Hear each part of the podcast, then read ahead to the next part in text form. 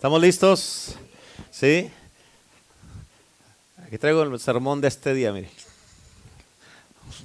A ver, ahora, ahora fue algo diferente. notitas.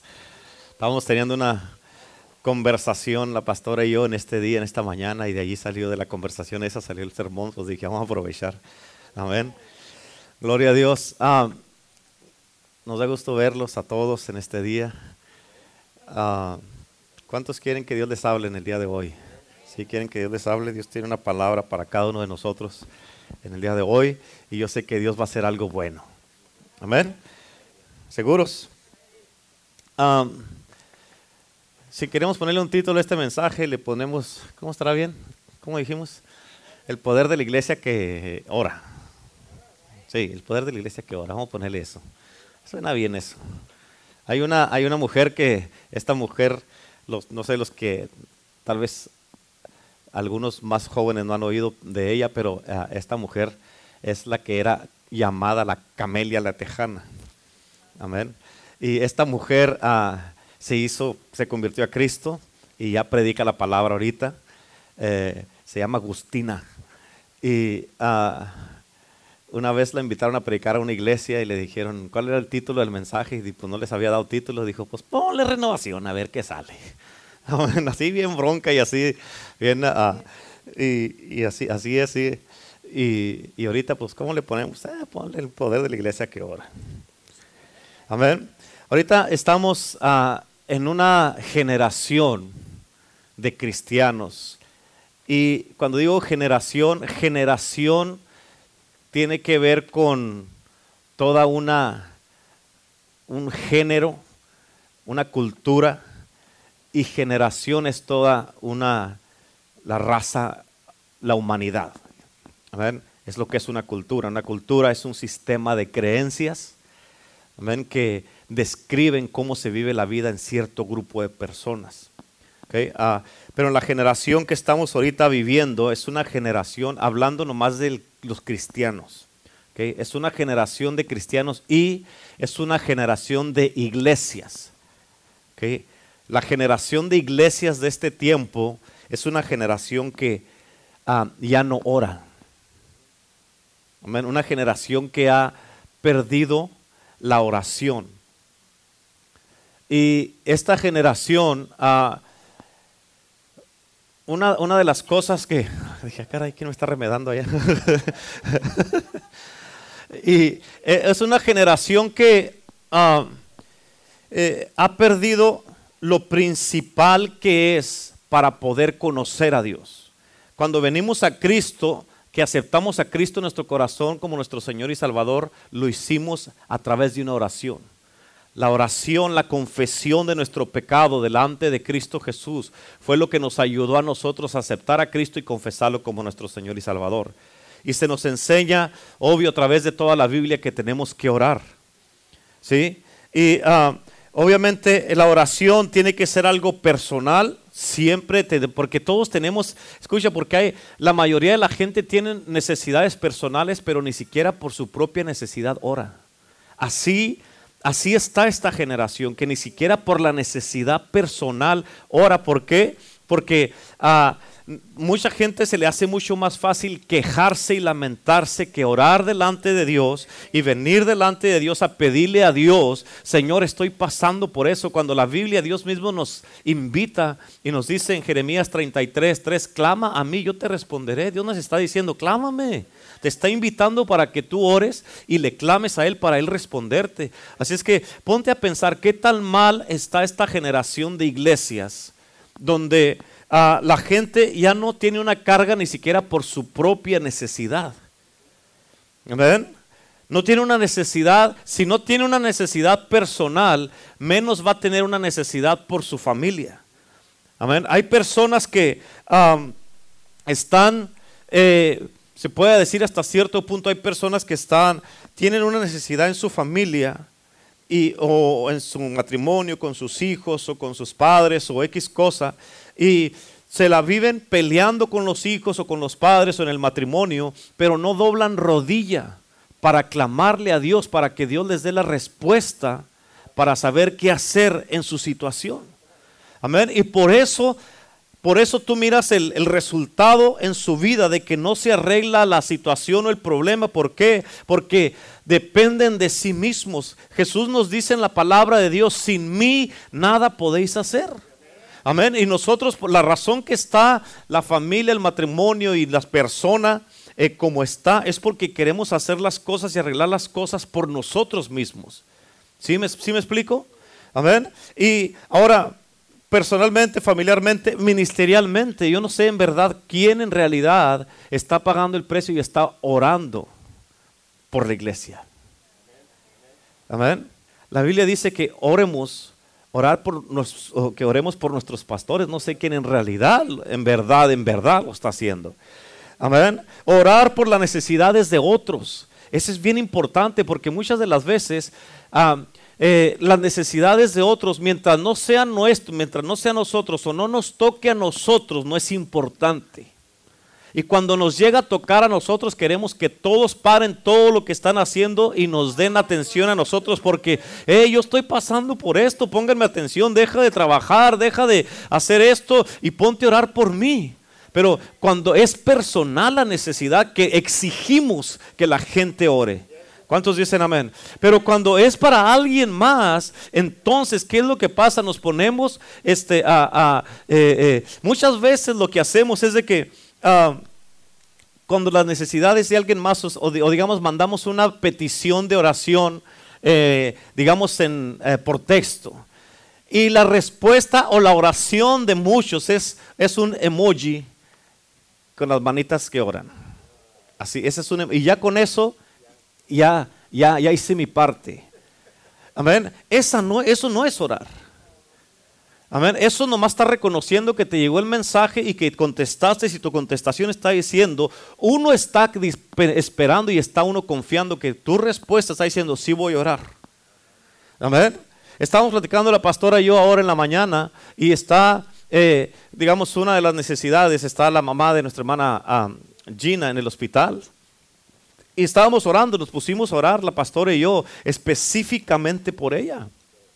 ¿Por qué? Porque ah, sabemos el poder que hay en la oración. Tú y yo debemos de saber el poder que hay en la oración.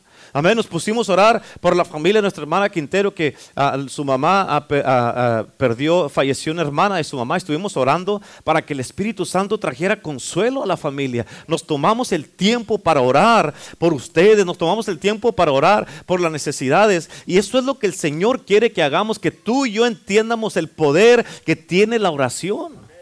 Amén. ¿Por qué? Porque el problema que muchas veces pasa es de que mientras no sea una necesidad personal, voy a orar ahí superficialmente. O si muchos dicen, por los cubro con la sangre de Cristo, piensan que esa ya es oración, esa no es oración. Amén, una oración es de que, hey, tú paras lo que estás haciendo. La pastora y yo tenemos una, un, un, acuerdo, se puede decir, de que cuando nos llegue una oración que estamos juntos o donde estamos así, vamos a parar lo que estemos haciendo sin importar lo que estemos haciendo, sin importar lo que estemos haciendo, vamos a parar y vamos a ponernos a orar. ¿Por qué? Porque tú eres importante para nosotros. Amén. Y porque queremos nosotros, eh, eh, si, si Dios nos va a estar a nosotros para contestar tu petición, para sanarte, restaurarte, liberarte, restaurar tu matrimonio, para restaurar tu vida, restaurar, para salvar tus hijos, que, que así sea. Pero por nosotros no va a quedar que no vamos a orar o que nada más te vamos a decir amén o te vamos a poner las manitas en un emoji y se acabó y no hicimos nada. Eso hasta cierto punto, lo que estamos platicando ahora, es ser mentirosos o ser hipócritas. ¿Por qué? Porque, ah, ok, ah, amén, pues, necesitamos, tenemos una oración, necesitamos pedir oración por esto y esto y esto, amén. Pero no oran, entonces, ¿por qué? ¿amén qué? Amén quiere decir, así sea. Y tú estás de acuerdo para qué? Para orar por lo que se te está pidiendo. ¿Por qué? Porque dice la palabra de Dios que oremos unos por los otros. Yo oro por ti, tú oras por mí, oramos unos por otros dependiendo cada quien lo que esté pasando. Y tal vez alguien no te pida, te esté pidiendo oración, pero siempre debemos de orar unos por otros. Todo el tiempo, ¿cuántos dicen amén? Es bien, bien, bien, bien, sumamente importante esto, que la oración no se convierta en emojis.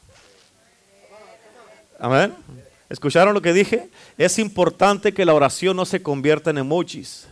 ¿Cuántos dicen amén? ¿Por qué? Porque si eso es la manera que tú vas a responder a las oraciones de alguien más, entonces, ¿cómo, quieres tú que se responda o que ore la gente por ti cuando tú tienes una necesidad? ¿Sí? Ponte a pensar cuántas cosas le ha pasado a la gente o por cuántas cosas han pasado porque hemos dicho que vamos a orar y no oramos. Ponte a pensar en eso. Es algo, es algo que es muy, muy importante que lo tenemos que tomar en cuenta. Ponte a pensar por cuántas cosas ha pasado la gente. ¿Por qué? Porque hemos dicho vamos a orar y no hemos orado. O cuánta gente se ha perdido porque nosotros hemos dicho que vamos a orar por ellos y no hemos orado. ¿Cuánta gente no debería de estar aquí de nuestros seres queridos, nuestros familiares, porque no hemos orado como debemos de orar? Pero si hubiéramos orado y hubiéramos entendido verdaderamente el valor de la oración, ya estuvieran aquí. ¿Amén? ¿Sí me estás entendiendo lo que te estoy diciendo? Ahora, tener una carga para orar por alguien es diferente a decir, estamos con ustedes. Amén. Es completamente diferente. Ayer, uh, la carta, ayer era cuando tenía la cita con el doctor, yo le mandé un mensaje temprano porque el domingo me dijo que iba a tener, el domingo me dijo, y, para mí, o sea, cuando me dicen una, a veces me he puesto de acuerdo con personas aquí para ayunar junto con ellos. ¿Para qué? Para poder estar junto con ustedes en la necesidad. A veces me he puesto de acuerdo con personas para ayunar y me dejan a mí ayunando y ellos no ayunan. Imagínate. A mí yo me ando pasando y ellos vienen a gusto comiendo y, y, si no les importa a ellos, ¿tú crees? Ni eso siquiera pueden hacer. Pero o sea, tener una carga por la necesidad de alguien más es importante. ¿Por qué? Porque dice la Biblia que tenemos que sobrellevar las cargas de unos de los otros. Yo te ayudo con tu carga y tal vez mañana tú me tengas que ayudar con una carga a mí. Pero nos ayudamos unos a los otros y por eso es importante, hermano, hermana, que tú y yo entiendamos que ser un cristiano, uno de los primeros requisitos de un cristiano es una vida de oración. Tenemos que orar. ¿Cuántos dicen amén? Amén. Samuel, eh, eh, eh, el, profeta Samuel dijo en primera de Samuel, dijo, cuando los, los hijos de Israel a ellos pidieron un rey, y Samuel se enojó y Dios le dijo, no te enojes porque no te están despreciando a ti, me están despreciando a mí. Y Samuel eh, eh, dijo, se enojó, les dijo, Dios los va a castigar y va a caer fuego, ah, va a caer ah, lluvia del cielo, truenos, van a caer rayos y todo eso. Y en cuanto él habló, empezó a suceder eso. Imagínate el poder de la oración de este hombre que en cuanto dijo sucedieron las cosas. ¿No te gustaría a ti, a ti que en cuanto oraras algo se manifestara? Samuel oró así de esta manera y los hijos de Israel tuvieron miedo que le dijeron, pídele a Dios, por favor, órale a Dios para que no nos destruya como has dicho. Y les, dijo, y les dijeron, no dejes de orar por nosotros. Y lo que Samuel dijo en el versículo 23, dijo, lejos esté de mí que yo peque en contra de Jehová al dejar de orar por ustedes. O sea, Samuel está diciendo, aquí, este es un versículo que está diciendo de que el, una vida sin oración es pecado. Es pecado no orar. Tenemos que orar, tenemos que pedirle a Dios. O sea, lejos esté de mí como pastor, nosotros como pastores, que dejemos de orar por ustedes. Pero también lejos esté de ti que dejes de orar por tu familia, que dejes de orar por tus seres queridos, que dejes de orar por tu matrimonio, que dejes de orar por tus hermanos, que dejes de orar aún por tus patrones que no son cristianos, aún por tus compañeros de trabajo. Lejos esté de nosotros que pequemos en contra de Dios y que ya no levantemos un clamor a Dios. Amén, eso es bien importante. Ahora, Daniel él oraba tres veces al día. Amén. Muchos si oran tres veces al año es mucho. Amén. Tienes que entender, o sea, tres veces al día oraba Daniel. Amén. Muchos oran nada más en, en Christmas y en Easter. Amén. Eso es bien importante. Jesucristo oraba todos los días. Y escucha algo que hacía Jesucristo. Él solo hacía vigilias. ¿Escuchaste? Él solo hacía vigilias. Mucha gente dice, a ver, ¿cuándo tenemos una vigilia, pastor? ¿Por qué no la tiene usted? Amén, ¿por qué no la tiene usted la vigilia? No, no, pues nunca, no, pues nunca oramos tarde porque no quieren tener vigilias en la iglesia. ¿Por qué no la tiene usted en su casa? Amén, ¿cuándo fue la última vez que tú tuviste una vigilia tú solo con Dios? ¿Cuántos dicen amén? Él hacía vigilias y decía, dice la Biblia que en la tercera vigilia de la noche, que estaba muy de madrugada, estaba orando y estaba clamándole a aquel que lo podía librar de la muerte, nomás clamándole al Señor. Y Jesucristo todo lo que hacía, todo lo hacía orando. No hacía nada sin haber orado antes. Todo el tiempo oraba, Jesús oraba por todo. Amén. Alguien, alguien dice que alguien dijo una vez que le preguntaron a una persona, ¿por qué oras por todo? Y contestó, porque así es como lo he logrado todo. Amén. Y tú y yo tenemos que entender esa parte. Amén. Jesucristo, una de las razones que yo pienso, ¿por qué no invitaba a los discípulos a tener vigilias? Porque se dormían. Amén. Se dormían. No tenía intercesores. Jesucristo no tenía intercesores. ¿Por qué? Porque no oraban. En lugar de orar, se dormían. ¿Cuántos dicen amén? Él dependía de su Padre. Él dependía de aquel que lo podía salvar de la muerte. Jesucristo dependía de su vida de oración que él tenía y él sabía que todo iba a estar bien. ¿Por qué? Porque sabía que su Padre lo escuchaba. Y tú y yo por eso debemos de entender, escucha, si la gente mirara resultados de la oración, nunca dejaran de orar. ¿Y, sabes por qué no oran? Porque no ven resultados, pero la razón que no ven resultados es porque no oran lo suficiente. No es que Dios no contesta oraciones, es que tú no oras lo suficiente. ¿Cuántos dicen amén? Amén. La mayoría de los salmos, podemos mirar en los salmos, todos los salmos, la mayoría de los salmos son oraciones que David hacía. La mayoría son en clamores de Dios que le hacía, que le daba alabanza y gloria a Dios, que clamaba, líbrame de la muerte, Señor, líbrame los que me persiguen, Señor, ayúdame, sáname, Señor, uh, sana mi alma, sáname, límpiame, Señor, ten misericordia de mí. Puros clamores de David son todos los salmos. Amén. David vivía una vida de oración. Cuando estaba allá en el campo cuidando las ovejas, allá se la pasaba orando, se la pasaba clamándole a Dios y Dios le daba la fuerza allá. ¿Para qué? Para él matar al oso y al león y él estaba allá con el Señor teniendo tiempos con Dios orando y, y Dios lo miró desde el cielo donde estaba orando y clamando y por eso lo escogió porque tenía un corazón conforme al corazón de Dios. Si tú quieres tener un corazón conforme al corazón de Dios, tienes que tener una vida de oración.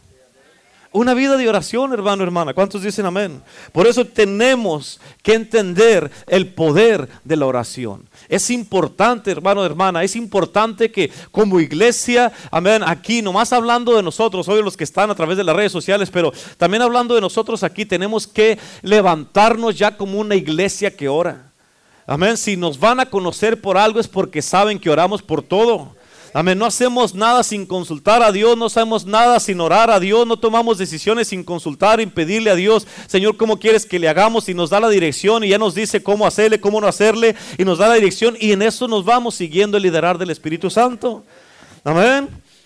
Ahora, en la oración, tienes que entender esto. Tenemos que entender el poder tan grande que hay en la oración al punto que nosotros, que tú, no haces absolutamente nada sin orar. Nada, nada, absolutamente nada sin orar. Recuerdo una vez íbamos la pastora y yo para, para el Valle Imperial y como que sentíamos como una incomodidad cuando íbamos. Y cuando íbamos, a Tano, eh, llegábamos a, a, la 81, al 80 por allá, y empezamos a orar. Y allí el Espíritu Santo nos dijo, regresense y nos regresamos. Amén. ¿Por qué? Porque si nos hubiéramos ido, no le hacemos caso. Ay, ¿qué hubiera pasado? ¿Cómo le exageran? ¿Cómo son exagerados? No, si no queremos saber lo que hubiera pasado si nos vamos. ¿Cuántos dicen amén por no obedecer? Es importante porque muchas de las veces, ay, pero ¿qué, qué si no hubiera pasado nada? No sabes. Pero le hiciste caso, no pasó nada. Qué bueno, ¿por qué? Porque obedeciste. ¿Cuántos dicen amén? Amén. Cuando ha ido gente al hospital o está gente enferma y todo eso, oramos. Y a veces hay gente que salen un poco frustrados. ¿Por qué? Porque dice, pues no, me hallaron nada, no tengo nada. Qué bueno, porque por eso estábamos orando. Estábamos orando para que no tuvieras nada. Amén. Pues perdí el tiempo, no me fui al doctor Dios que no, fuiste a que te confirmaran que la oración tuvo efecto y que el Señor hizo un milagro en tu vida. Amén. Es importante y tú tienes que entender eso. ¿Cuántos dicen amén? Por eso tenemos que entender el poder que hay en la oración. Sí, estaba platicando con la hermana Cata, como les dije hace rato, ahora en la mañana. Y tenía una, una, cita que le iban a revisar los ojos y todo eso, y no le hallaron nada.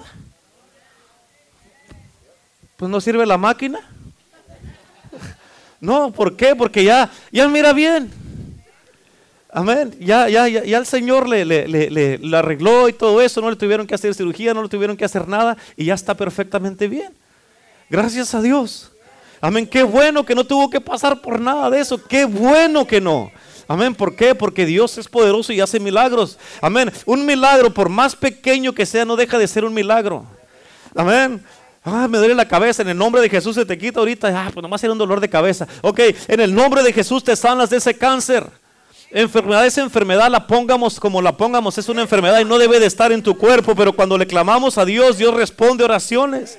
Amén, estás pasando por cosas en tu casa, tu familia, tu matrimonio, tu trabajo, tu negocio. Amén, el Señor, clamamos a Dios y Él dice, clama a mí, yo te responderé, te voy a ayudar, te voy a ayudar. Él es tu ayudador, Él es nuestro pronto auxilio, Él es el que nos da las respuestas y en Él está todo.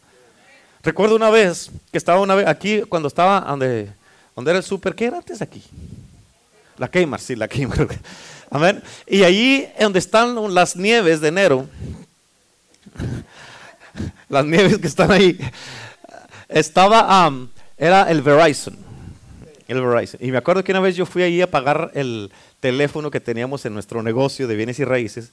Y fui, y cuando salí estaba una señora que conocía de una iglesia, una señora ya mayor, y estaba con su camionetita atravesada ahí en el parqueadero, y estaba llorando, ya la miré yo, y pues sentí feo porque la miré y dije, ¿qué le pasaría? Y dije, ¿qué pasó, hermana? ¿Qué tiene? Estaba llorando y yo en mi camioneta, se descompuso, ya no anda, no da, que este, que el otro. Y dije, a ver, abra el cofre, ahorita voy a ver qué tiene. Yo no sé nada de mecánica. Amén. Le abrió el cofre, amén, y ya me quedé viendo y dije, no, pues quién sabe qué tendrá esta cosa. Amén. Pero nomás estaba teniendo las manos así y dije, Señor, en el nombre de Jesús, yo sé que tú para ti no era imposible, arregla esta cosa. Amén. Y ya, pum, cerré el cofre. Dele y le dio y prendió la camioneta. Se le quitó el lamento que traía y se fue bien contenta y se fue, no sé qué pasó, no sé qué tenía hasta la fecha y no quiero saber, pero el Señor la arregló. ¿Por qué? Porque hay poder en la oración. Amén. Y si Dios puede arreglar algo así tan pequeño que para Dios la necesidad de esta señora era importante, tu necesidad también es importante. Pero escucha, es importante para Dios, pero tiene que ser importante para todos. Para todos debe de ser importante. Por eso debes entender el poder que hay en la oración. Acuérdate, si miraras resultados en la oración, no dejaras de orar. Pero ¿por qué no los he mirado, pastor? Porque no has orado lo suficiente. No para. ¿Hasta cuándo? Entonces, entonces ¿hasta cuándo debo de orar? Hasta que mires la respuesta. Entonces ya le cambias a otra cosa. Amén. Ahora, hay una historia en, en la Biblia, en el libro de Reyes.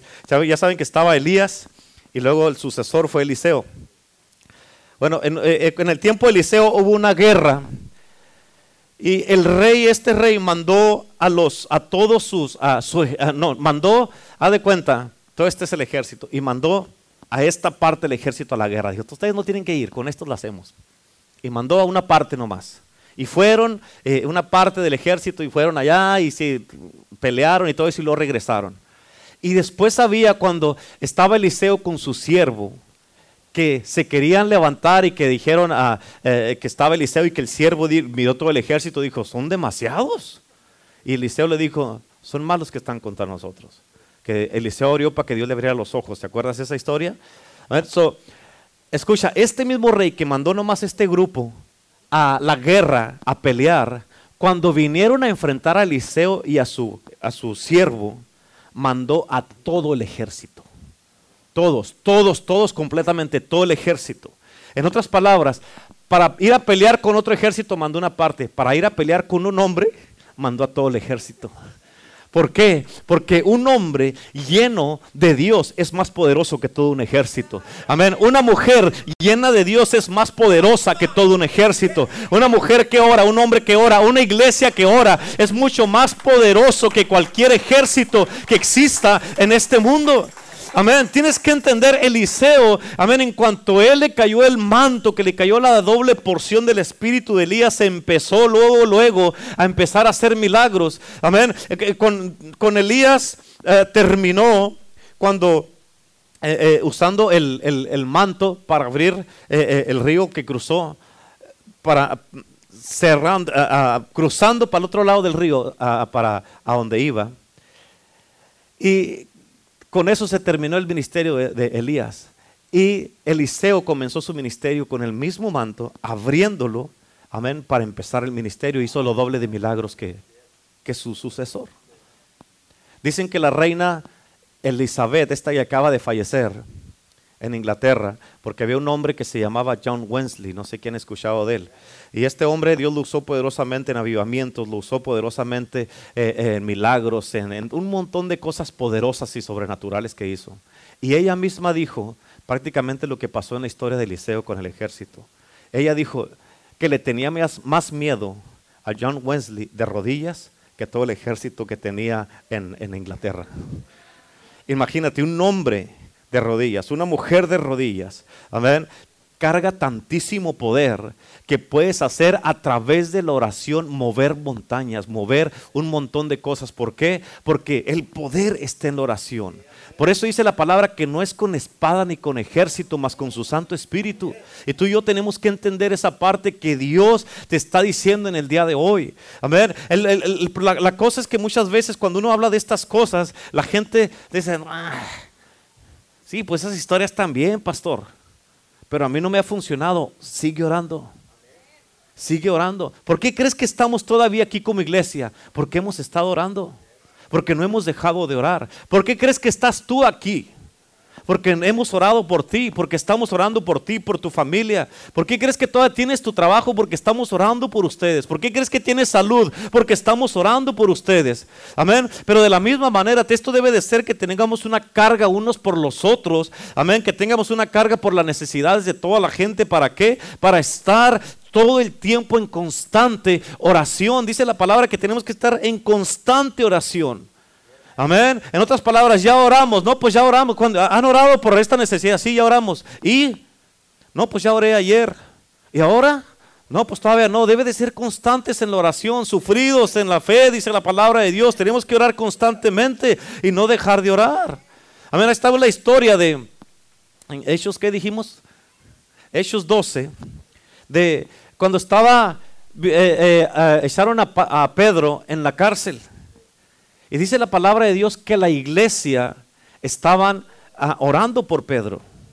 Ellos estaban orando fervientemente por Pedro, fervientemente por Pedro. Y la oración causó que Dios mandara un ángel a la cárcel y este ángel se metió y ni siquiera se dieron cuenta los carceleros, los que estaban en la puerta, los que estaban cuidando, los que tenían las llaves del candado. Nadie se dio cuenta que se metió el ángel. Y llegó, abrió las puertas, todas las puertas abrió y Pedro estaba dormido y le picó el costado. ¿Para qué? Para que se levantara. Amén. Y Pedro salió de la cárcel y nadie se dio cuenta. ¿Por qué? ¿Por qué se abrió la prisión? ¿Por qué se le cayeron las cadenas donde estaba atado si estaba atado con cuatro escuadrones? ¿Por qué estaba, por qué se, por qué pudo salir? ¿Por qué? Porque en el otro lado de la ciudad estaba una iglesia que estaba orando por él. ¿Para qué? Para que él fuera libre, para que fuera sacado de la prisión, de la cárcel. Hay muchas cadenas, hay muchas prisiones en las que se encuentra la gente. No nomás tienes que estar en una prisión. Literalmente en la cárcel. Pero hay mucha gente que puede estar en la iglesia y estar en una prisión. Hay mucha gente que está en una prisión. Hay mucha gente que está en una prisión en su corazón, en su mente, en su espíritu, que están deprimidos y están emprisionados. Pero escucha, el Señor te está trayendo aquí, te está y por eso nos está diciendo y nos está llamando a todos. ¿A quién? A todos nos está llamando. Levántate iglesia, despierta iglesia y pónganse a orar. La oración. Hay una canción que cantan los hermanos Mike, la oración, ah, ¿cómo dice? Ah, mueve montañas y, esa que dice ah, todo principado, todo potestad y todo eso. O sea, la oración es bien poderosa y mueve muchas montañas. Mueve muchas montañas. No hay nada, nada imposible. Amén, para Dios. No hay nada imposible para un hombre, una mujer que aprende a orar, sabe orar y ora. Es importante. Tal vez tú digas, no, pues es que esta necesidad no es muy grande, pero para ti lo es y para Dios le importa. Amén. A Dios le importa lo que estás pasando. En otras personas, en otras personas, en, otras palabras, acuérdate como estaba diciendo ahorita de Eliseo y de John Wesley. Una persona llena del Espíritu de Dios, llena de Dios es mucho más poderoso, poderosa que todo un ejército. Una iglesia llena el Espíritu de Dios y que sabe orar es mucho más poderosa que todos los huestes y principados y potestades y Jezabeles que anden rondeando. Pueden andar rondeando todo lo que quieran alrededor del edificio de la iglesia, pero no se pueden meter. ¿Por qué? Porque Dios está en este lugar, porque tú y yo estamos cubiertos con la sangre de Cristo, porque tú y yo estamos clamándole a Dios, estamos pidiéndole a Dios, amén. Y venimos aquí y nos ponemos bajo la sombra, amén, del Altísimo, bajo las alas, bajo las alas del Espíritu de Dios y venimos bajo la protección de la sangre de Cristo. Amén, es importante que entiendas eso. Y este tipo de oración, escucha, no es, no es un emoji. Este tipo de oración no es, no es un amén. No es nada más ah, ah, así sea. No es nada más, ok, amén, gloria a Dios. Esa, esa, tú, escúchame, yo sé que todos aquí tenemos una necesidad de una manera o de otra. Y tú quieres, ¿cuántos de ustedes quieren que Dios les conteste su, petición en esta noche? Levante la mano. Amén. So veniste al lugar correcto porque Dios te va a contestar en esta noche. Amén. Cuando tú entiendes ya esto, dices, ah, entonces la clave, el problema, ¿por qué no se había contestado la oración? El problema soy yo. ¿Por qué? Porque no había orado de esta manera, no lo había visto de esta manera, no había orado lo suficiente. Amén. Y no es posible que yo tengo hermanos, hermanas aquí en la iglesia que estén pasando por algo y yo no esté orando por ellos. Amén. Tú debes de saber y entender, ok, yo sé que mi iglesia están orando por mí. Amén. Yo te lo puedo asegurar. Amén. Aquí puede decir, y, y tú puedes decir, yo sé que mi pastor y mi pastora están orando por mí. Amén. ¿Estás entendiendo? Es algo bien importante que tú lo debes de saber y lo debes entender. Así es que este tipo de oración no es un emoji, no es nada más decir, oh, amén, sí, vamos a orar por ustedes y no, no lo vamos a hacer. Lo vamos a hacer porque lo vamos a hacer. Amén. Elías dijo, ya te hablé de Eliseo, Elías dijo, vive Jehová en cuya presencia estoy. Amén. Escucha, Elías tenía tanto poder que él, él tenía tanto poder que él mismo sus oraciones cerraban los cielos para que no lloviera. Imagínate el poder de este hombre que tenía y nomás por orar. Tenía tanto poder que dijo, no va a llover hasta que yo diga, y tres años y medio no llovió hasta que él volvió a orar. Y volvió a orar por lluvia, oró siete veces cuando volvió a orar por lluvia hasta que miró de lejos, así le dijo a su siervo, fíjate a ver si a ver qué se mira. Y iba y no, pues no hay nada. Ok, se ponía a orar otra vez, ve, fíjate a ver qué se mira. Y iba otra vez, no, no se mira nada. Y seguía orando y seguía orando. Y la manera que él estaba orando, estaba orando en una posición donde estaba orando fervientemente. Amén. Orando, no nomás orando. Imagínate, orar para que llueva. ¿Cuántos de ustedes han orado para que llueva y ha llovido? Aunque creo que nadie, ¿verdad? Pues nadie dijo amén. Pero gloria a Dios. Ok, pero escucha, siete veces oró Elías hasta que vino su siervo la séptima vez y le dijo, veo una nube del tamaño de una mano. Amén. Y esa es la señal, como dice la canción, de que lluvia va a caer. Amén. Y para cuando menos acordaron, se vino la lluvia, tantísima lluvia, que la, estaba la tierra sedienta de tanta agua, porque tres años y medio sin llover. Imagínate, imagínate José, Josué, perdón, él oró y su oración hizo que se detuviera el sol que no caminar el sol. Todo el, escucha, tanta libertad nos da Dios a ti y a mí para que vengamos a orar delante de Él. Que Dios, nomás por la oración de un hombre, todo el mundo se detuvo. No avanzó, no se movió, nada pasó. ¿Por qué? Porque un hombre se atrevió a creerle a Dios. Le dijo, Señor, tienes que parar el sol. El sol, no te muevas, no te muevas hasta que acabemos con estos. Porque si se movía el sol, oscurecía y los iban a derrotar a ellos. Pero dijo, no, no te muevas hasta que acabemos aquí. Y el sol se detuvo. Y hasta que cuando acabaron, dale. Y otra vez el sol empezó. Amén. Así, así de, de tanta influencia puede tener un hombre y una mujer en esta noche, en esta iglesia, para orar de esa manera. Amén. Ahorita en esta noche podemos orar. Y yo creo que la mamá de Gina puede salir del hospital en esta noche. Hoy ya salió. Pues imagínate, ya salió. Amén. Ahí está. Ya salió y no le encontraron nada. dime eso, dime si no es eso, el poder de Dios. Sí, ahora, déjame digo esto, porque sentí como que me aventaron un flechazo. Porque algunos van a decir, sí, ¿y yo qué? Yo he orado y no ha pasado nada. No, no había pasado nada. Pero vamos a orar esta noche y va a pasar algo. Va a pasar algo. ¿Cuántos dicen amén? Algo tiene que pasar. No hay una opción. No hay una opción. Tiene que pasar. ¿Escuchaste eso? Al que cree, dice la palabra de Dios, todo le es posible. Así es que ese es el poder que tenemos en la oración, así como lo hizo Elías, así como lo hizo Eliseo, como lo hizo Josué. Amén. Así como lo hizo Cristo, como lo hicieron la iglesia que estaba orando por Pedro. Ese es el poder que nosotros tenemos. Pedir y se os dará, nos dice la palabra de Dios. Clama a mí, yo te responderé. Amén. La palabra de Dios, Jesucristo, escucha, Jesucristo, Él no le enseñó a los discípulos a predicar. Él no le enseñó a los discípulos a orar por a echar fuera demonios. Él le enseñó a sus discípulos a orar. Ellos mismos le dijeron, enséñanos a orar. Le dijo, ok, vénganse, Mateo 6, capítulo del 9 al 13, les dijo, le dijo, Padre nuestro que estás en el cielo, santificado sea tu nombre, venga tu reino, hágase tu voluntad en la tierra como en el cielo. Ese es el, ese es el centro de esta oración que se haga su voluntad aquí en la tierra como es en el cielo. En otras palabras, en el cielo, Señor, no hay cáncer que aquí no haya. En el cielo no hay depresión que aquí no haya. En el cielo no hay tristeza que aquí no haya. En el cielo no existe diabetes que mi, yo sé que esta enfermedad está ilegalmente en mi cuerpo y que aquí no haya diabetes. Amén. Que se venga, que venga tu reino, Señor, que venga tu reino y tú vas a saber cuando el reino fue establecido, cuando cuando se manifieste el milagro en tu cuerpo, venga tu reino y hágase tu voluntad aquí, Señor, como en el cielo. A ver, aquí yo sé, allá no hay drogas y yo cancelo esas drogas en la vida de mis hijos. Allá no hay, no hay, no hay toda la influencia que se están moviendo en las escuelas. Y yo sé que mis hijos van a estar en la escuela, pero guárdalos, Señor, cuídalos, protégelos, Padre,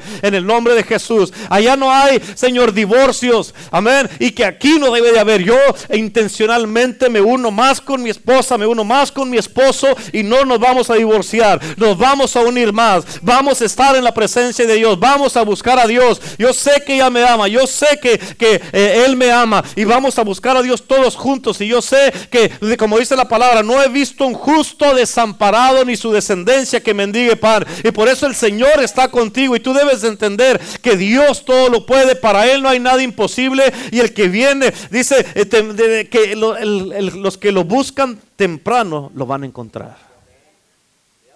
¿Cómo lo vas a buscar? Orando.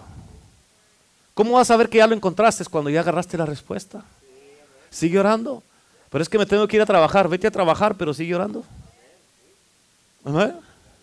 No dejes, por eso dice la palabra de Dios en 1 Tesalonicenses 5:17, orar sin cesar. No sin cesar, sin cesar. Orar sin cesar. Amén. Dice la palabra de Dios, orando en todo tiempo con toda oración y súplica en el Espíritu. Toda oración significa todo tipo de oración. Amén. Clamor, llanto, a, cantos, en lenguas, en el espíritu. Estás todo tipo de oración, clamando, gimiendo y todo eso. Dice, y velando en ello, dice la palabra. Y velando en ello. ¿Por qué vas a velar? ¿En qué vas a velar? En lo que pediste. ¿Por qué? Porque no sabes de dónde te va a llegar la respuesta. Si tú estás, horas, si tú estás esperando que te llegue por aquí, yo sé que el Señor me va a contestar aquí, yo sé que me va a contestar el Señor aquí. Amén. No podemos hacer oraciones manipuladoras pensando que Dios nos va a contestar así. Digamos que, digamos, un ejemplo, que se nos queman los micrófonos.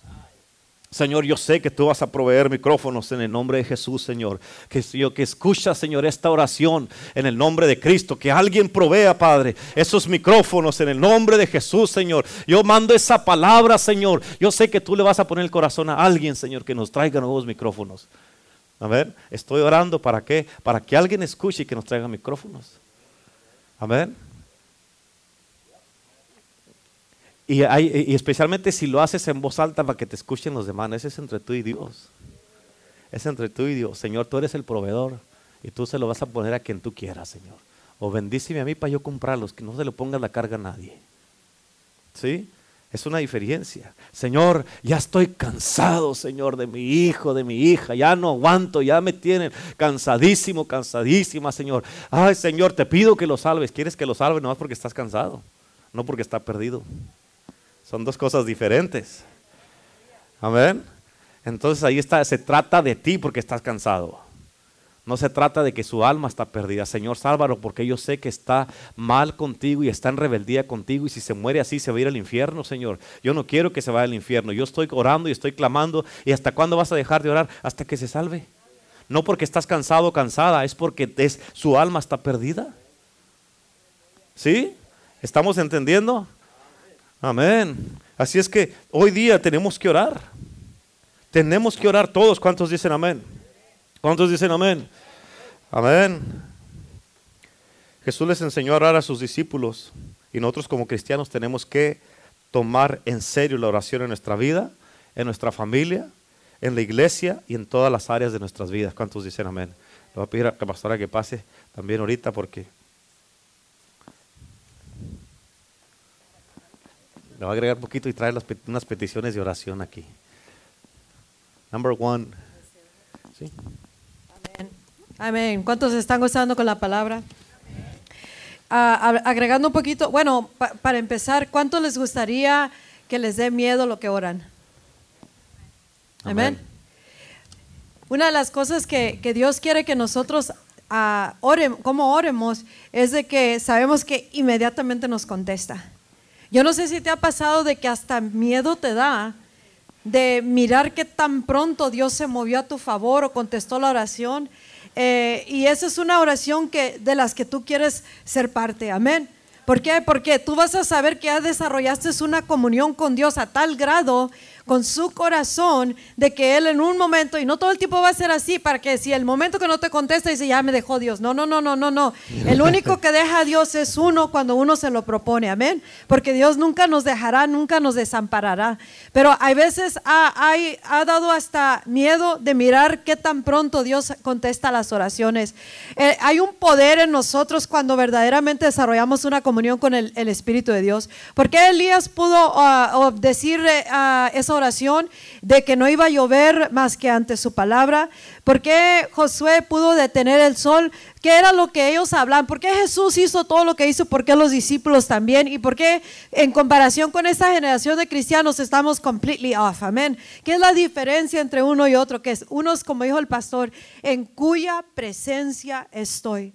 Tenemos que estar, escúchame acá, tenemos que estar en la presencia de Dios ante Él, teniendo una relación, una comunión tan íntima que oemos lo que Él está hablando, miramos lo que Él está haciendo, palpita nuestro corazón al mismo palpitar de Dios y su corazón se convierte en nuestro corazón, sus palabras se convierten en nuestras palabras, su espíritu se unifica uno con el nuestro, el corazón de Dios está latiendo prácticamente nosotros, la mente de Dios es la mente de nosotros y las palabras que salen de nuestra boca, sea oración, súplica, ah, o sea declaración, o sea palabra de guerra para ir tras lo que nos pertenece, eh, esas palabras vienen inspiradas o vienen desde un depósito que viene de nuestra relación con Dios.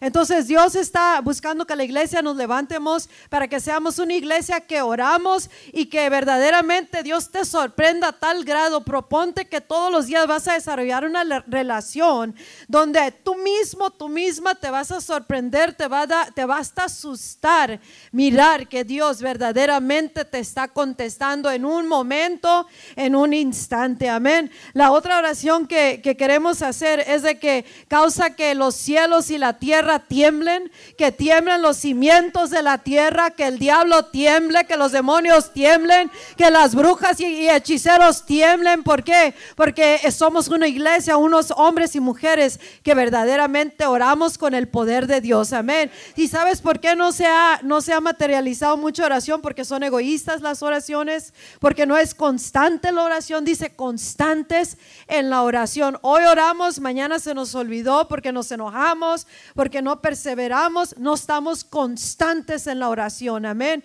Porque luego, nos damos por vencidos, porque queremos que todo nos lo dé Dios así, microwave, amén. Pero en, el proceso de espera te, eh, nos hace esperar en ciertas maneras, porque va a desarrollar algo en nosotros que es un carácter, una persona que verdaderamente depende de Dios y le crea a Dios y sabe que lo que está hablando de su boca es porque está en cuya presencia de Dios y lo que sale, eso es eso va a ser y no hay nada que lo va a cambiar. Y ahí puede entrar la certeza de la palabra y la, y la manifestación de lo milagroso. Amén.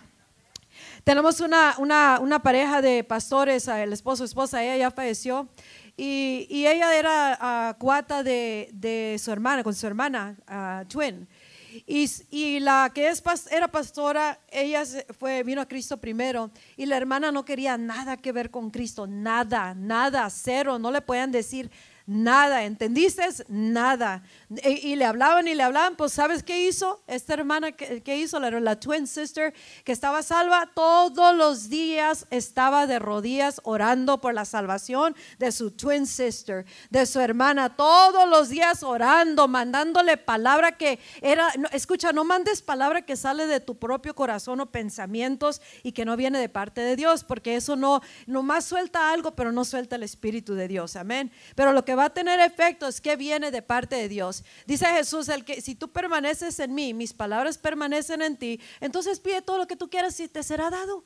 ¿Qué tan sencillo es eso? Pero el problema es que la gente no ora, no busca a Dios, no lee la palabra, no, no persevera y no quiere conocer verdaderamente qué está queriendo decir Dios o hablar o qué está en la palabra suficientemente como para decir de esto me agarro y con esto guerreo, con esto declaro, con esto oro, con esto suplico y no me voy a dar por vencido hasta cuándo, hasta que mire el, el milagro manifestado, la respuesta hecha y, y esta hermana se la pasó orando, orando, orando, orando, orando, orando. ¿Y qué crees que hizo la hermana? Un día le, le dijo, ¿sabes qué? Me voy a entregar a Cristo porque ya no soporto, dice, no soporto porque te la pasas orando por mí, no te soporto ya las oraciones. Y se entregó a Cristo el resto de sus vidas. Todavía está ella sirviendo a Cristo, hermanos. Ese es el poder de la oración. Dios nos ha dado promesas, nosotros somos los más poderosos, no el diablo no la tormenta, no la situación, y no importa lo que sea la necesidad, nosotros tenemos el poder, tenemos la autoridad en el nombre de Cristo. Ah, Como Elías oró, era con autoridad, la unción estaba sobre de él. Cristo está en ti, Cristo está en nosotros, Cristo está en su iglesia, si su iglesia está en Cristo. Si su iglesia está en Cristo, si tú la quieres la iglesia, el que ha aceptado a Jesucristo y colectivamente somos todos nosotros. Pero Cristo es el ungido y la unción está sobre nosotros. El poder está sobre nosotros. Tenemos el nombre y el poder de la, y la autoridad de Cristo para poder desatar cosas, atar cosas, traer a la manifestación lo milagroso. Pero tenemos que orar, no llorar, orar. La única ah, manera que Dios nos pide, las únicas ocasiones que nos pide que lloremos delante de Él, es cuando viene, viene uno a arrepentirse por el pecado de la iglesia, de la familia, de la humanidad. Es cuando Él dice, vengan y lloren entre el pórtico del altar. La iglesia no está orando. ¿Quién va a venir a ponerse de rodillas y orar delante de mí que perdone ese pecado para que vuelva una vez más el Espíritu a fluir en mi iglesia y el poder y para que allá afuera el nombre de Cristo sea glorificado? Para que ya no pierdamos gente que no debemos de perder, para que no, en donde miremos algo fuera de orden, estamos orando constantes en la oración. Y como dice el pastor, los emojis, o sea, las caritas de- o las manitas de oración, they don't go anywhere, no van a ningún lado, al menos que verdaderamente oremos. Si no, somos unos hipócritas y lo podemos decir abiertamente, somos unos hipócritas diciendo, vamos a orar por ti, tu necesidad, y pácate, les pasa algo peor. ¿Por qué? Porque no estábamos orando. Pero Dios conoce el corazón de cada uno, amén. Y Él quiere, Él quiere que su iglesia sea una iglesia que oramos verdaderamente. Y que no nomás estemos enfocados en el cuadrito este que es mi vida, yo, mi vida y yo, amén sino que hay muchas necesidades. El cuerpo de Cristo, dice la palabra de Dios, que mientras Pedro estaba en la prisión, la iglesia estaba orando fervientemente delante de Dios por Pedro. Escucha, estaban tan intensos en la oración, constantes, constantes. ¿Hasta cuándo oraron? Oh, pues gloria a Dios que ah, Señor salva a Pedro de la cárcel. Eso no es una oración.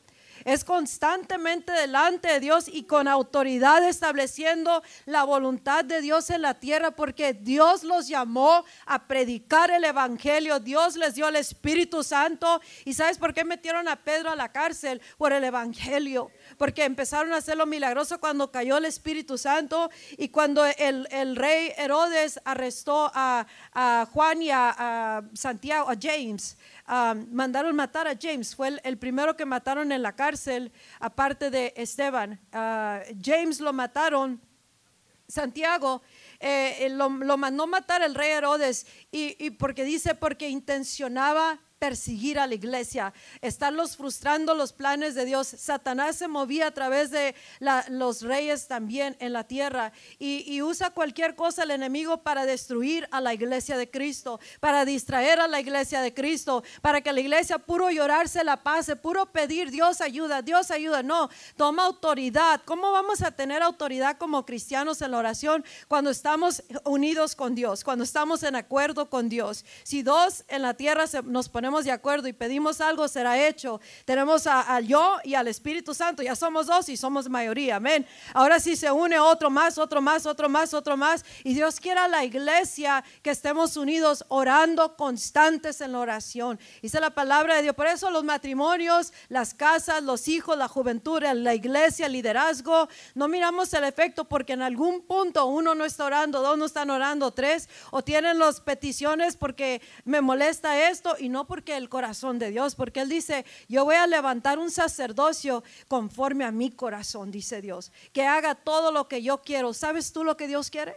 ¿Sabes tú lo que Dios quiere hoy día, no ayer, hoy día? Mientras sea llamado hoy, constantes en oración, en comunión con Dios, hablando con Dios. La Biblia es, es como nos habla Dios. Está, ¿qué- ¿Cómo estás tú delante de Dios hoy día? ¿Sabes lo que Él está hablando hoy día? Están las palabras de Jesús en ti, que por, por, por tu boca salen palabras que se establece el dominio de Dios. Porque si no, entonces nos falta reajustarnos delante de Dios para ser una iglesia que verdaderamente tenemos poder. Ninguna adicción, hermanos, nada de eso puede tener poder sobre Dios. Cuando tú te pones de acuerdo con la situación terrenal, ya perdiste la batalla. Cuando tú te pones de acuerdo por- con el reporte del doctor, ya perdiste la batalla.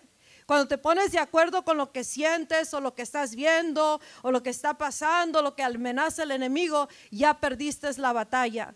Y, no importa qué tanto llores, qué tanto ores, implores, implores, mientras no te pones de acuerdo con Dios, vas a perder la batalla una y otra vez y, el, y, la, y la respuesta va a seguir atrasada una y otra vez. Pero el momento que tú y yo nos ponemos de acuerdo con Dios, ¿qué dice la palabra?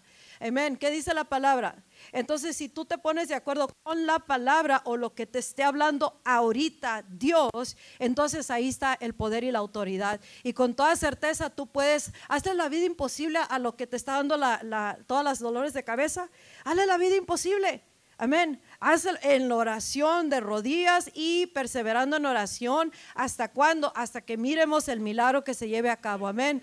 Nosotros tenemos que ser una iglesia como el libro de Hechos capítulo 4, cuando, cuando los arrestaron porque, cuando los amenazaron porque, porque estaban sanando en el nombre de Jesús. Los religiosos se levantaron, el diablo se va a levantar, la religión se va a levantar, los hermanos en, en la misma iglesia se van a levantar porque algo quieren a su manera. Y, y, nosotros, ¿qué vamos a hacer? No podemos ser intimidados, porque el momento que nos dejamos intimidar por algo, por alguien, ya perdimos la batalla. Entonces Dios quiere, no, no, no, no, ustedes tienen que ser una iglesia, cristianos, que cuando ustedes oran, tiembla la tierra, hacen que cause que tiembla este edificio y el enemigo viene el derramamiento del Espíritu Santo, porque Dios dice en la palabra que ellos oraron, Dios, mira, la, mira las amenazas de los que están en contra de tu iglesia, mira las amenazas del enemigo, mira lo que están haciendo para que nos callemos, mira Señor lo que está pasando, extiende tu mano, dice la palabra de Dios, y haz grandes maravillas para que allá te teman, dice, dice la palabra de Dios. Y eso fue la oración que hicieron. ¿Y qué pasó? Hubo un avivamiento, un derramamiento del Espíritu Santo y les dio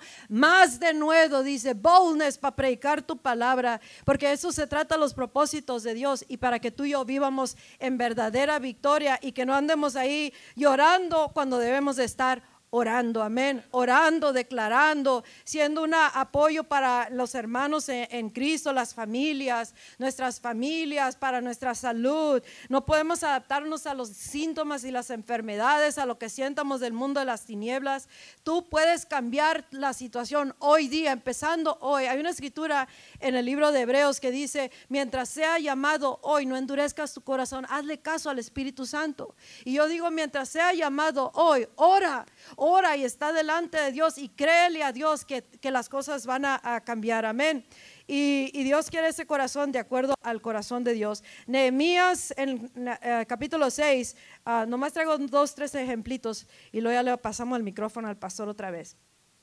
Dice la palabra de Dios eh, que Nehemías cuando estuvieron edificando el muro, eh, los enemigos, el momento que supieron que ya habían hecho todo el muro, escucha, tú estás edificando un muro alrededor de tu casa cada que estás orando, estás cerrando, se está cerrando brechas, gaps, y por eso el enemigo te avienta otra cosa para que tú te desenfoques, dejes de orar, te, te desanimes, te enojes, eh, abras puertas, te metas en pecado, X cosa, y entonces, ¿qué haces? Tú mismo estás haciendo hoyos en el muro, y entonces por eso viene otra cosa, no que estoy orando, Dios no me haces caso, no, que esto está pasando y tú en lugar de ser muro, estás dejando que el enemigo siga haciendo hoyos, brechas, gaps en tu muro que debes. El muro significa protección, estabilidad, significa ah, no se va a meter aquí el enemigo. Entre más fortalecido está el muro alrededor de tu casa. ¿Y cómo lo haces? Con esta relación con Dios y orando, velando, no dormidos. No podemos dormir, oh, ya está mejorcito mi mamá, la, tal vez la mamá de Gina ya está mejorcito. No, no, no. Absolute healing completo y absoluto sanidad. No vamos a tomar un está más o menos bien. No, no, no, no. Usted va a estar libre también completamente. No nos vamos a adaptar a las enfermedades.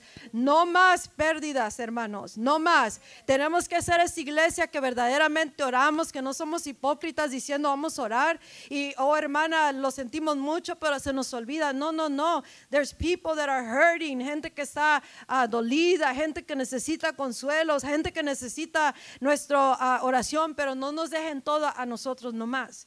No le vamos a dejar todo a, nomás a los intercesores o a los que sí oran, sino tú tienes una responsabilidad personal de ser una iglesia que ora, un matrimonio que ora, una casa que ora, liderazgo que ora, iglesia que oramos y este valle no puede ser igual si nosotros nos levantamos y somos una iglesia que oramos. Y en cuanto miramos, miraron que el, muro se edificó excepto con las puertas, toda terminada, toda no terminada las puertas. Dice la palabra de Dios que le, mandó llamar cuatro veces, le mandó un mensaje el enemigo y le dijo, ven, ven, ven para hablar contigo acá en la aldea, en the plain. Eso es lo que hace el enemigo, bajarnos de lo que estamos edificando en oración, en caminar y como iglesia, como familia, y te dice, ven, baja porque quiero hablar contigo.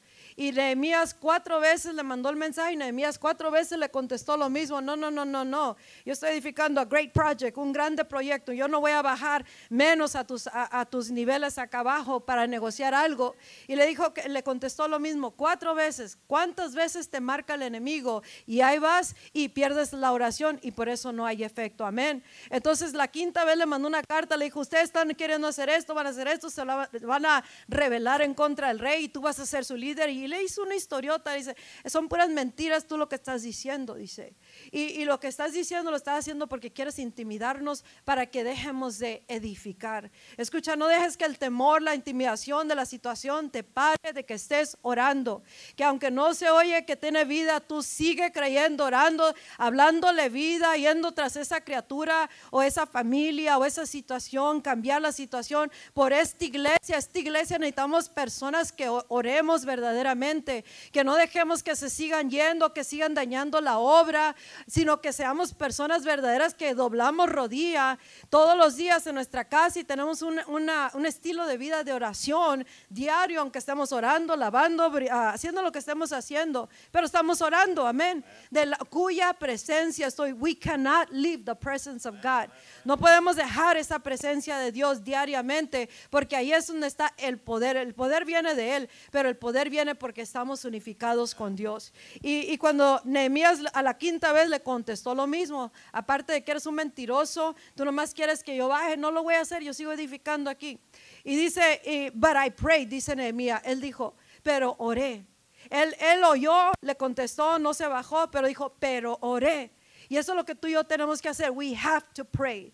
We have to pray. No puede ser que una iglesia ah, que se proclama ah, que tenemos el poder del evangelio, que sí lo tenemos, no hemos podido cambiar este valle de Cochela. Amén. No podemos, hemos visto muchas cosas que pueden haber sido cambiadas, pero tenemos que salir de un conformismo y levantarnos a ser una iglesia que ora. But I pray, dice, pero yo oré. Y le dije, oh Dios, ahora fortalece mis manos. Es todo lo que oró y siguió edificando, amén.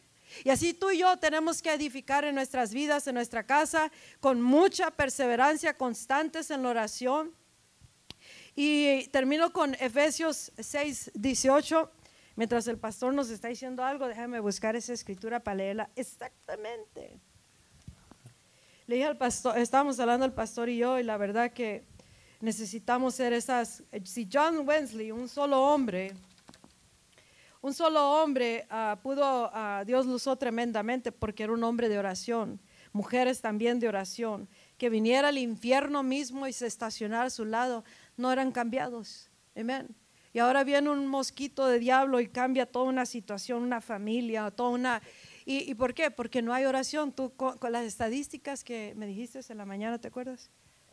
Ah, estaba, hace tiempo estaba en una reunión con unos pastores y un pastor trajo una estadística de un estudio que se había hecho aquí en Estados Unidos. Y, uh, y en esa estadística estaba diciendo de que uh, era una estadística de puros pastores en todo Estados Unidos. Y el promedio o la cantidad, más bien de cantidad de, los minutos que oraba un pastor por semana, esto estamos hablando de como 15 años atrás, el promedio era 10 minutos por semana de pastores, ¿ok? Que oraban por semana. Estás hablando 10 minutos, imagínate, si los pastores oran 10 minutos, ¿cuánto ora la iglesia? Amén. Sí, y por eso el cristianismo y por eso las iglesias están como están ahorita. Y por eso necesitamos orar. ¿Para qué? Porque entre más y más pasa el tiempo, la Biblia dice bien claro en el libro de Mateo 24 que eh, el amor de muchos se enfriará. A ver, y, la falta de oración causa que el amor, que uno se enfríe, que el corazón se endurezca, que uno ya no ore, que ya no busque a Dios. Y, cuando eso pasa, hermano, es cuando ya dicen, ah, ¿para qué oro? El cabo no pasa nada. Y eso es exactamente lo que el enemigo quiere que hagas. Que te enfades, que te canses, que digas, ya estuvo, ya, total. Que hay, a, ver, qué más hago. Ponte a pensar, ¿qué más vas a hacer? Y por eso, ah, si en ese punto los, ah, hace como 15 años los pastores oraban como 15 minutos, ahorita yo te puedo apostar que oran menos. Y por eso como iglesia, o sea, el Señor, yo creo que esta noche nos está llamando a que regresemos a Él y a que regresemos a ser esa iglesia que estamos orando. Amén. Porque no podemos vivir ningún día o dejar de pasar un día, como está diciendo la pastora ahorita, sin orar. ¿Por qué? Porque eh, un día que no oramos el enemigo puede tomar mucha ventaja. Puedes aventajar, digamos, 30 días y con un día que no oras el enemigo te quita 15. Amén. Y por eso no podemos darnos el lujo de no orar. Dice en Efesios 6, 18, oren en el Espíritu en todo momento, con peticiones y ruegos, manténganse alerta y perseveren en oración por todos los santos. Así, así que estamos orando no nomás por nuestra propia necesidad, sino por todos los santos, que es la iglesia de Cristo. Amén. Si todos nos unificamos en un solo espíritu con el corazón de Dios, y, verdaderamente si no estamos constantes en la oración nos falta el amor de Dios, porque el amor de Dios causa de que nosotros paguemos el precio, hagamos a un lado el egoísmo y nos enfoquemos en lo que verdaderamente es el corazón de Dios. Amén. Hay personas que están dependiendo totalmente, 100% de, de, de, que Dios conteste sus oraciones. Te, reto verdaderamente, hablando de personas que están solas o no tienen de dónde agarrarse, no tienen, pero dependen de Dios y Él mueve las cosas. Y te reto verdaderamente a que tú te metas en un tipo de oración que a ti mismo te asusta, que Dios te contesta que te asuste ese tipo de oración, no de hacerla, sino de que te maraville, mejor dicho, que te maraville que verdaderamente Dios te contesta. Ha habido veces que nomás hago el, uh, just una, hablar con Dios, eso es orar también, habla con Dios, deja de llorar, habla con Dios, habla con Dios. O sea, no tienes, ¿te imaginas si yo no me la pasara llorando con el pastor y esa era mi, mi, mi, plática con él? Tarde que temprano, iba a decir, ¿qué te pasa? ¿Estás mal o qué? Que no puedes hablar conmigo normalmente sin es puro llorar, puro llorar, puro llorar, puro llorar, puro llorar, tirarme en el piso y todo. Es que no me puedes decir normalmente. Amén. Habla con Dios. ¿Y, ¿Y cómo te va a hablar Dios a ti? Lee la Biblia. En la Biblia te va a decir, y, y, pero es que pues no me ha dicho nada, pues no perseveras, dice perseverando en toda oración. ¿Sí? Y cuando tú empiezas a leer la Biblia, te empieza a decir, te empieza a abrir los ojos y dice, wow, entonces esa se convierte en tu oración. Eso se convierte en tu declaración y de esto me agarro y no hay quien me quite. Entonces, y eso te da una certeza interna y te aferras hasta cuándo, hasta que mires que esto se materializó en la tierra. Ni drogas, ni odios, ni divisiones, ni rebeldía, ni brujos, ni hechiceros, ni, ni ah, nada que, que, esté moviéndose en el mundo terrenal y en el mundo espiritual, del mundo de las tinieblas, en la guerra espiritual. Nada de eso tiene poder sobre el más poderoso que está en nosotros. Y nosotros si no podemos mirar eso es porque estamos lejos de estar en la ante cuya presencia estamos o obtener lo que dice la palabra de Dios, o sea, creer esa palabra. Pero habla con Dios, habla con Dios. Y, ven a, delante de Él todos los días, arrodíate si tienes que vivir de rodillas, quiere decir que vamos a vivir de victoria en victoria aquí en la tierra. Y dice, manténganse alerta y perseveren en, en oración por todos los santos. Y yo por mi parte, Voy a concluir con una escritura que está en el libro de Hebreos, capítulo 13, versículo 18 y 19. Dice, oren por nosotros, pues estamos seguros de tener la, la conciencia tranquila y deseamos portarnos bien en todo. Pido especialmente, I particularly urge you, te urjo en particular sus oraciones, especialmente sus oraciones, para que pronto pueda volver a estar con ustedes. Escucha, esta oración es para que Dios sea restaurado a nosotros, porque es el Espíritu que inspiró esta palabra. Y Él dice, les urjo en particular, urgently, de que oren para que pronto sea restaurado a ustedes.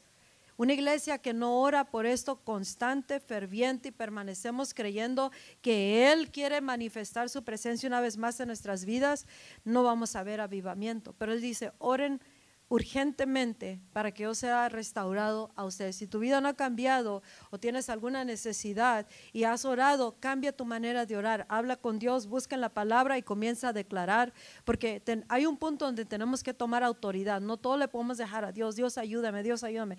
Ya nos dio la autoridad, nos dio el nombre de Cristo, pero para tener autoridad tenemos que estar bajo Cristo. Amén. Yo creo que es todo.